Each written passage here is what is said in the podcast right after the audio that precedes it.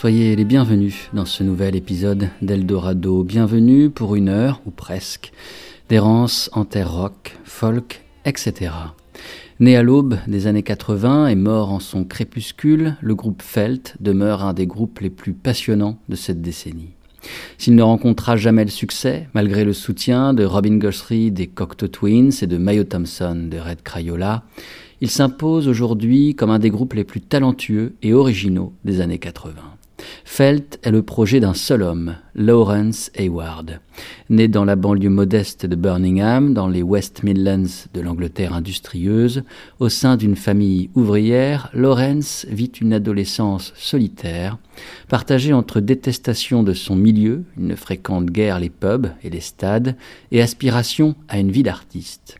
Il partage ses journées entre la lecture et l'écoute amoureuse des disques de télévision et louride, aristocrate qui redonne au rock ses lettres de noblesse. C'est cette famille que se choisit le jeune musicien qui évacue définitivement son nom de famille. Il sera alors, et pour toujours, simplement Lawrence. En 1979, il fonde le groupe Felt. Une cassette retient l'attention de Mark E. Smith, qui l'invite à tourner en première partie de son groupe The Fall, et de Yane McNay du label Cherry Red, qui commence de publier la musique de Felt. want the world to know. that sunlight fade the golden glow. Holiness is.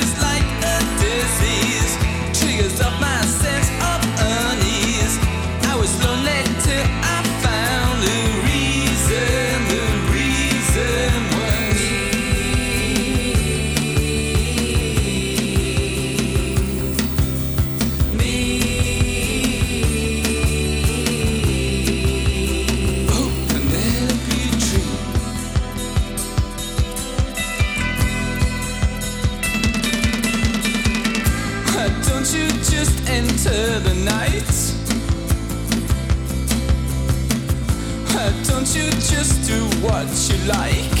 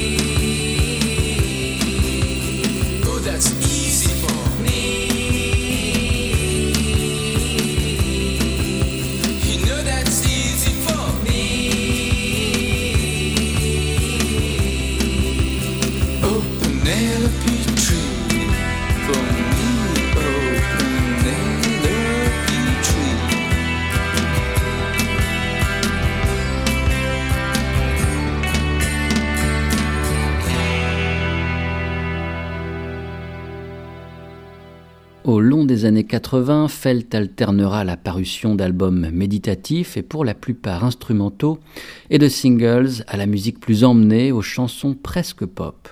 Le quatrième 45 tours de Felt paraît en 1983 et s'intitule Penelope Tree. En choisissant de chanter un hommage au mannequin du Swinging London Penelope Tree, source d'inspiration de nombreux musiciens dont John Lennon, Lawrence tourne délibérément le dos à des années 80 qu'il est et qui le lui ont bien rendu.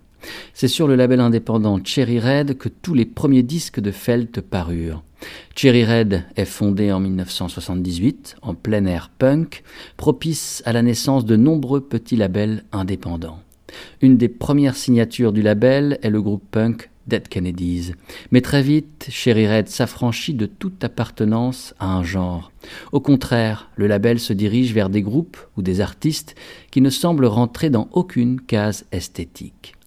Avec Cherry Red Records, il s'est toujours agi d'individualité musicale, de diversité, de personnalité, d'engagement et de passion, put témoigner son fondateur Ian McNay.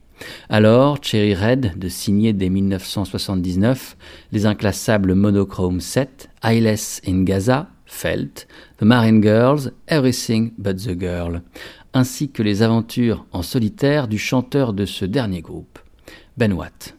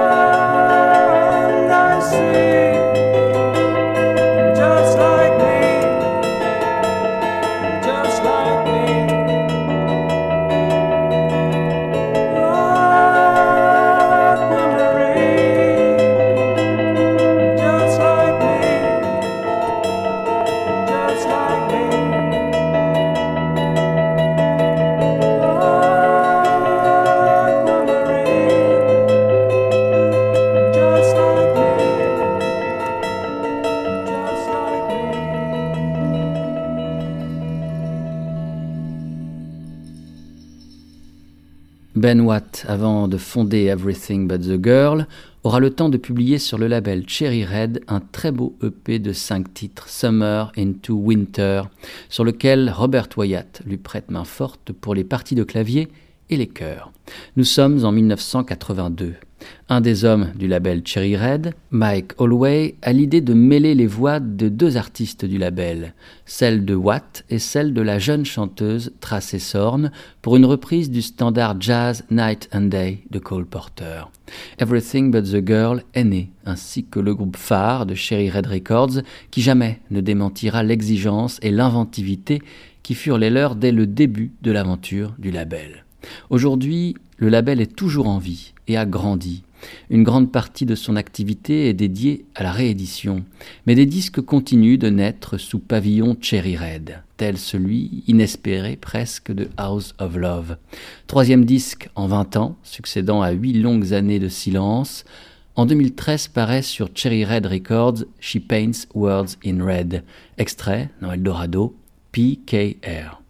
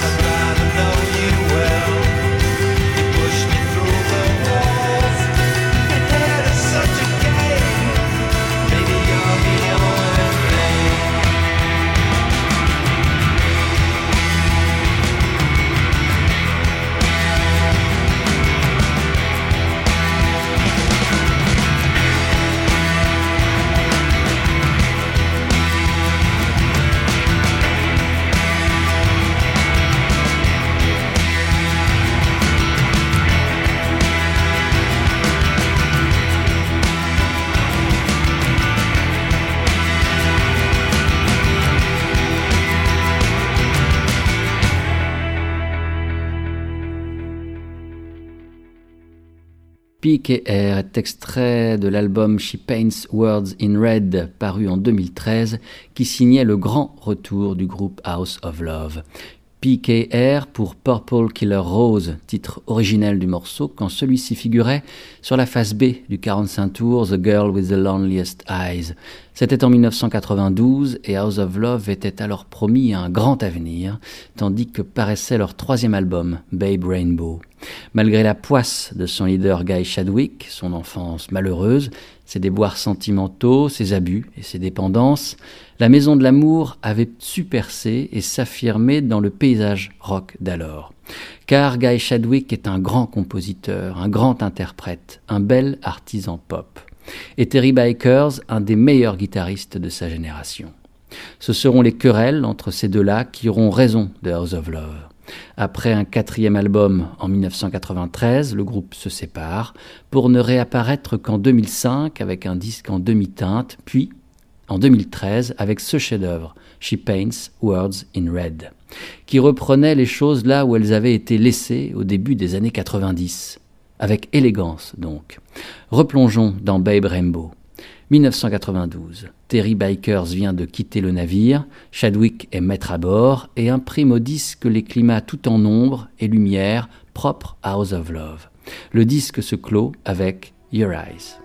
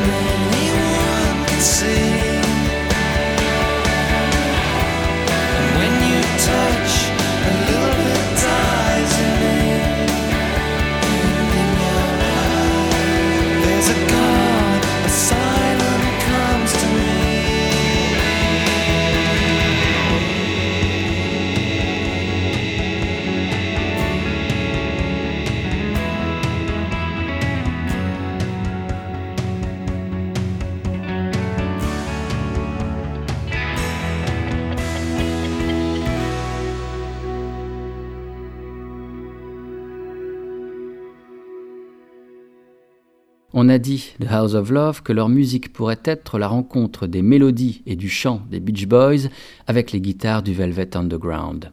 L'amour dans une maison aux grilles de fer ou le contraire, un point serré dans un gant de velours. Si les deux grandes références exprimées de Chadwick sont le Velvet Underground, cela se confirme donc, ainsi que Leonard Cohen, le choc esthétique et musical qui déclenchera son envie de fonder un groupe, House of Love en l'occurrence, est un concert du groupe The Jesus Unmarried Chain. Au mi-temps des années 80, Jesus and Mary Chain, né dans la banlieue de Glasgow, en Écosse, emmené par deux frères ennemis, Jim et William Reid, débarque à Londres et commence de jouer dans les clubs ces mélodies lunaires noyées sous des larcènes de guitare. Vincent Lofer témoigne. L'intensité et la crudité, très à contre-courant, suscitent un choc salutaire à une période où les groupes les plus en vue, comme Simple Minds ou U2, jouent une musique beaucoup plus sophistiquée. La presse s'enflamme et annonce le retour d'un rock'n'roll fougueux et arrogant joué par des mauvais garçons habillés de cuir noir.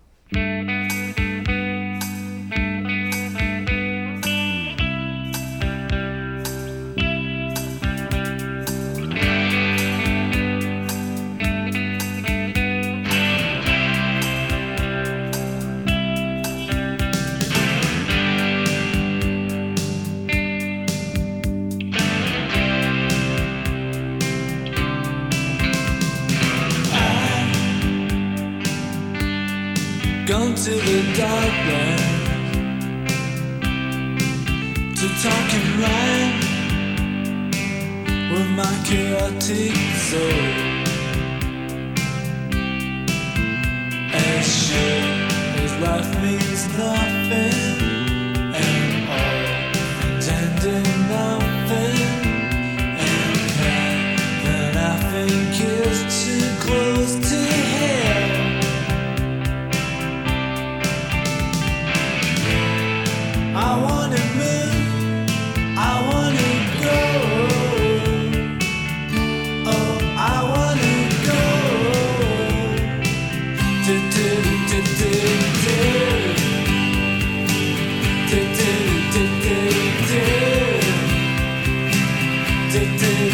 day.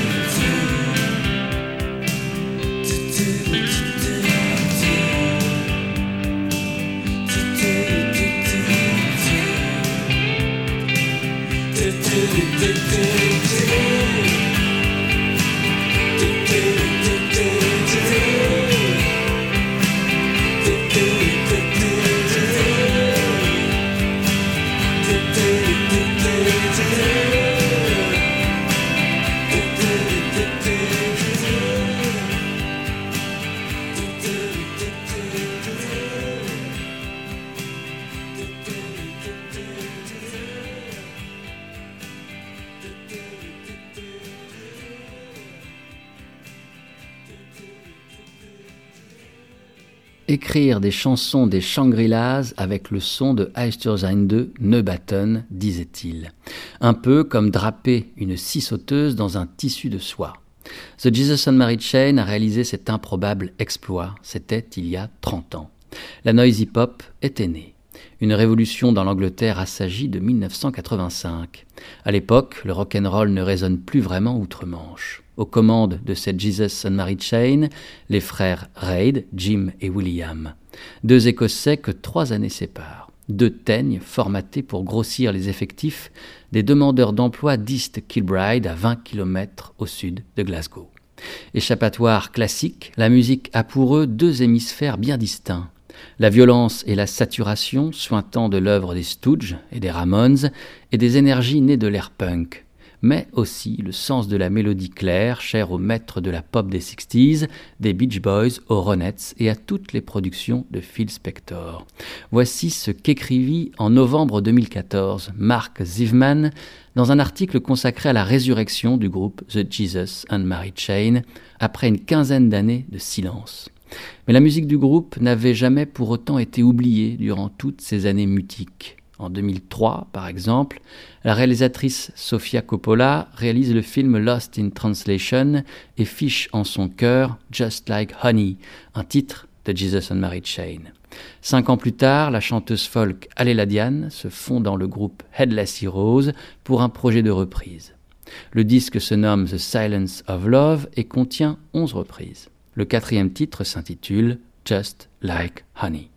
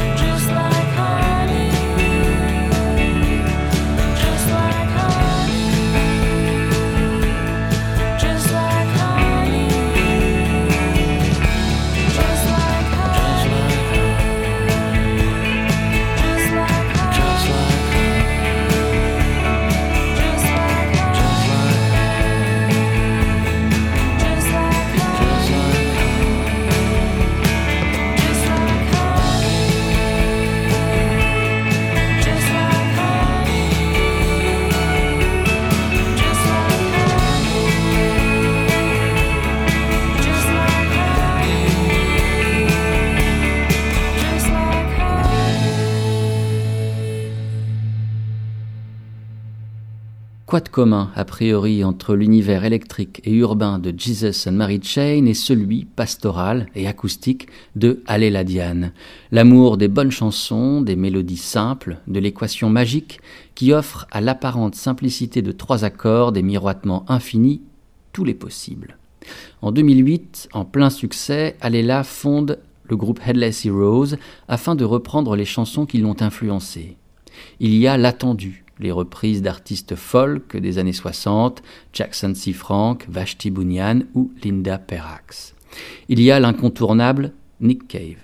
Et donc l'inattendu, telle cette reprise du Just Like Honey de Jesus and Mary Chain ou telle celle de To You du groupe I Am Clute.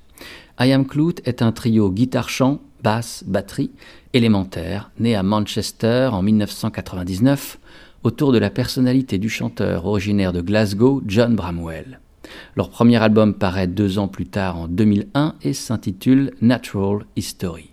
Pour l'occasion, dans les Rock, alors, on peut lire sous la plume de Johanna Seban. La voix de John Bramwell rappelle celle maintes fois entendue des charmantes canailles dont Liverpool et Manchester semblent être les réserves naturelles. Avant d'avoir de la barbe et d'enchaîner les pintes de Lager, les trois fanfarons ont en effet dû engloutir des litres de Lays et de Lightning Seeds dans leur berlingot d'écolier roux. La pop, cette vieille chose sur laquelle est passé tout le nord-ouest de l'Angleterre, leur a pourtant conservé quelques pans de fraîcheur, de virginité.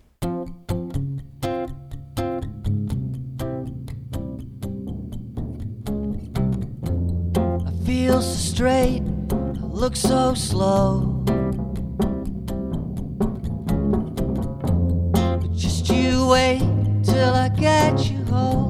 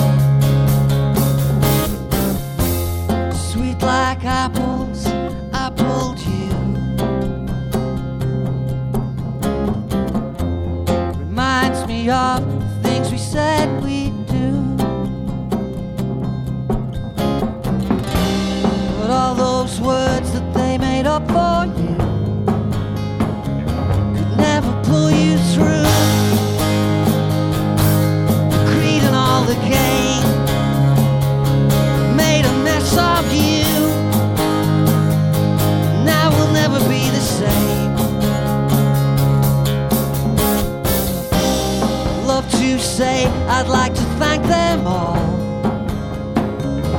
But I have not the call, the wisdom or the guile. We walked into that ball, and then we disappeared in style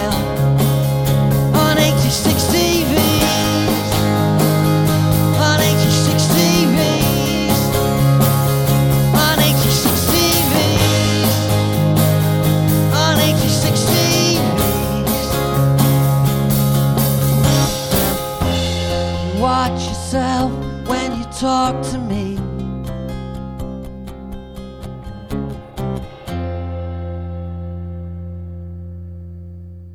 2001, I Am Clute, par le truchement d'un premier album inépuisable, nous informait de son existence.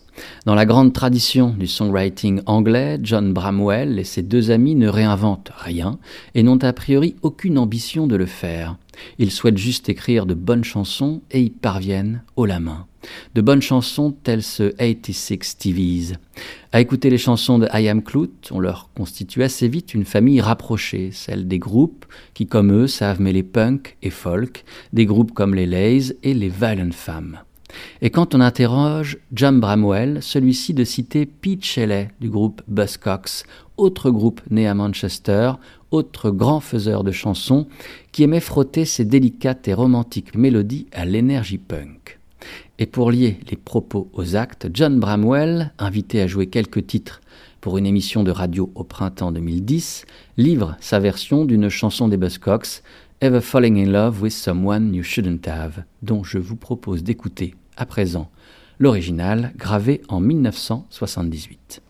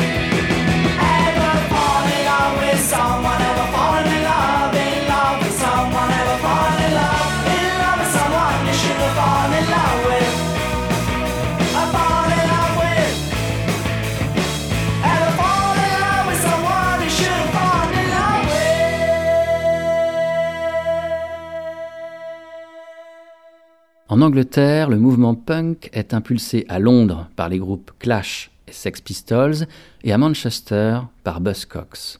Buzzcocks est fondé en 1975 par deux étudiants, Peter McNish et Howard Trafford. Tous deux sont passionnés de livres et de musique. Bowie, les Stooges, le Velvet Underground, T-Rex les obsède. En février 1976, ils prennent le bus et se rendent à Londres pour un concert des Sex Pistols qui débute alors.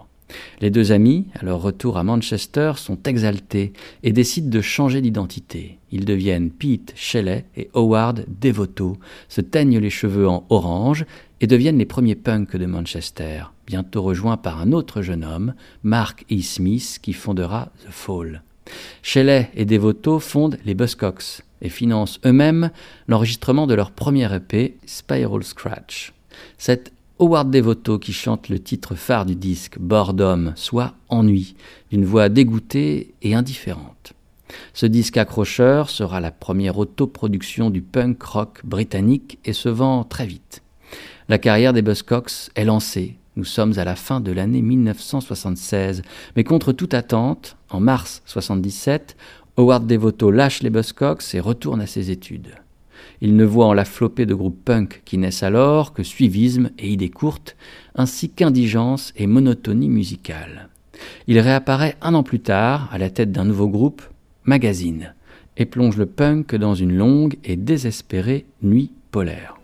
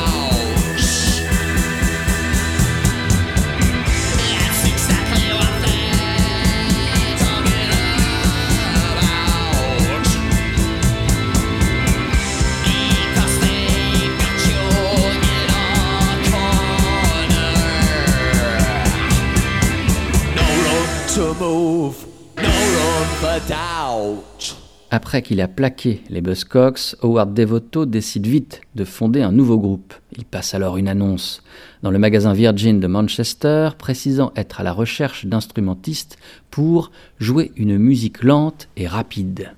Le groupe Magazine, dont on entendait un extrait du deuxième album, la chanson Feed the Enemy, se crée alors à la fin de l'année 1977.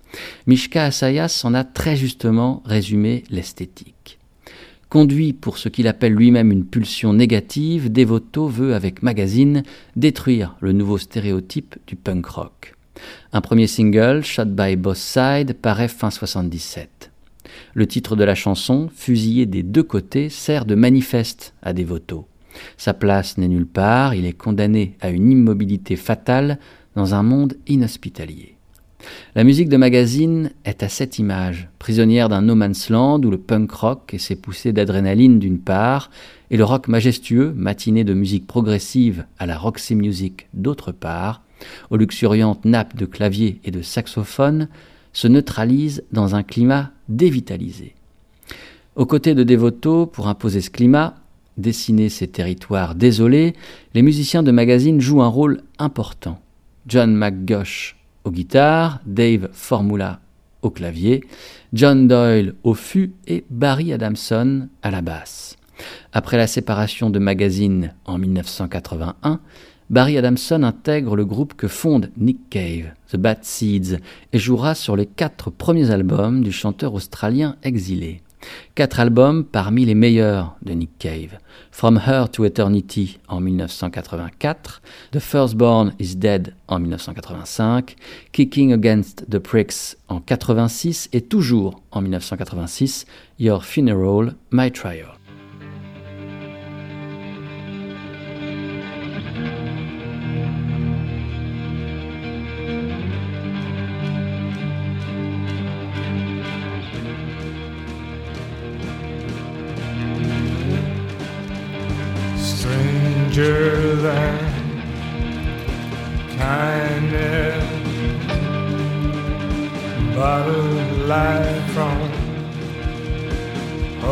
tell.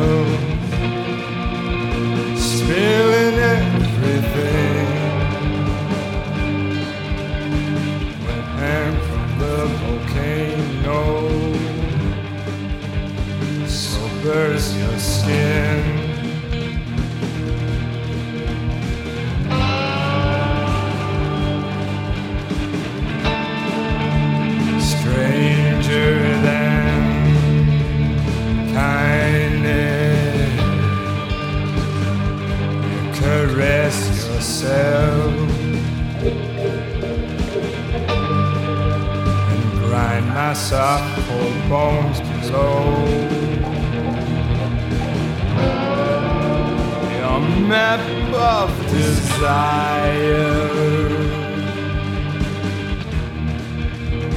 burned in your slave. Even a fool can come, a stranger and stare, and find a rope hanging there.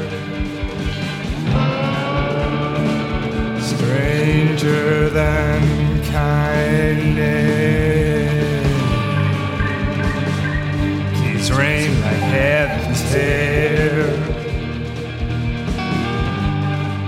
There is no home, there is no bread. We sit at the gate and stretch the gone fruit of passion dies in the light.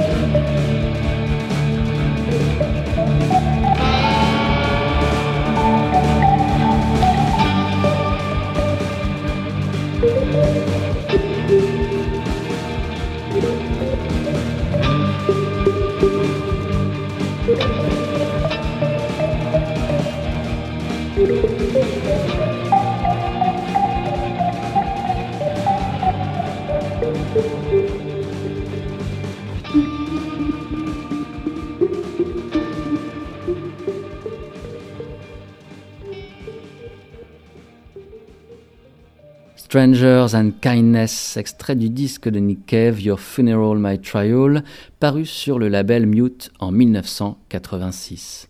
Your Funeral, My Trial est un des disques les plus sombres, les plus mélancoliques d'un Nick Cave, alors en proie à une addiction à l'héroïne qu'il ne maîtrise plus. Cependant, le disque est splendide et présente alors la formule originelle des Bad Seeds au mieux de leur forme.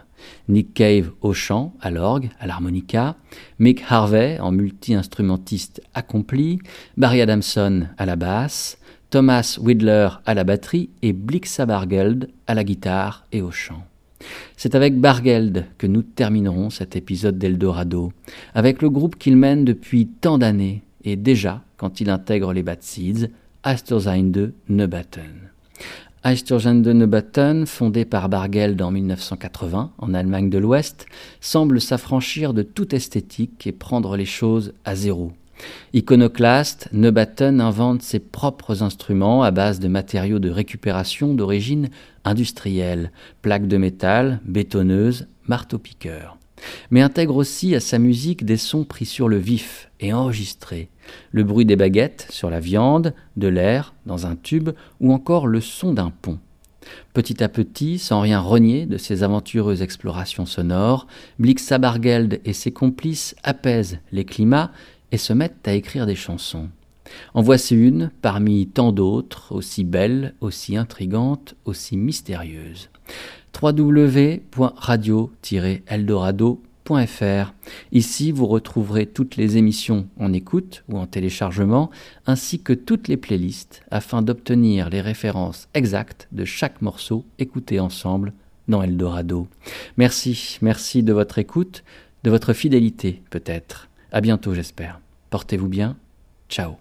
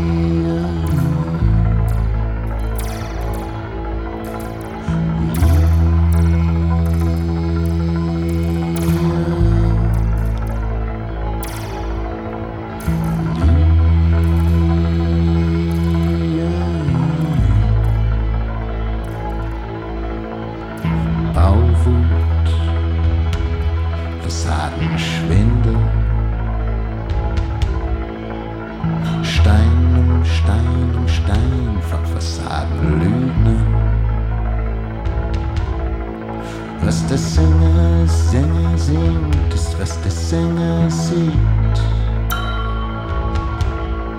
Was der Sänger, Sänger singt, ist was der Sänger sieht. Was der Sänger, Sänger sieht, ist was der Sänger singt. Architektur ist Geiselnahme.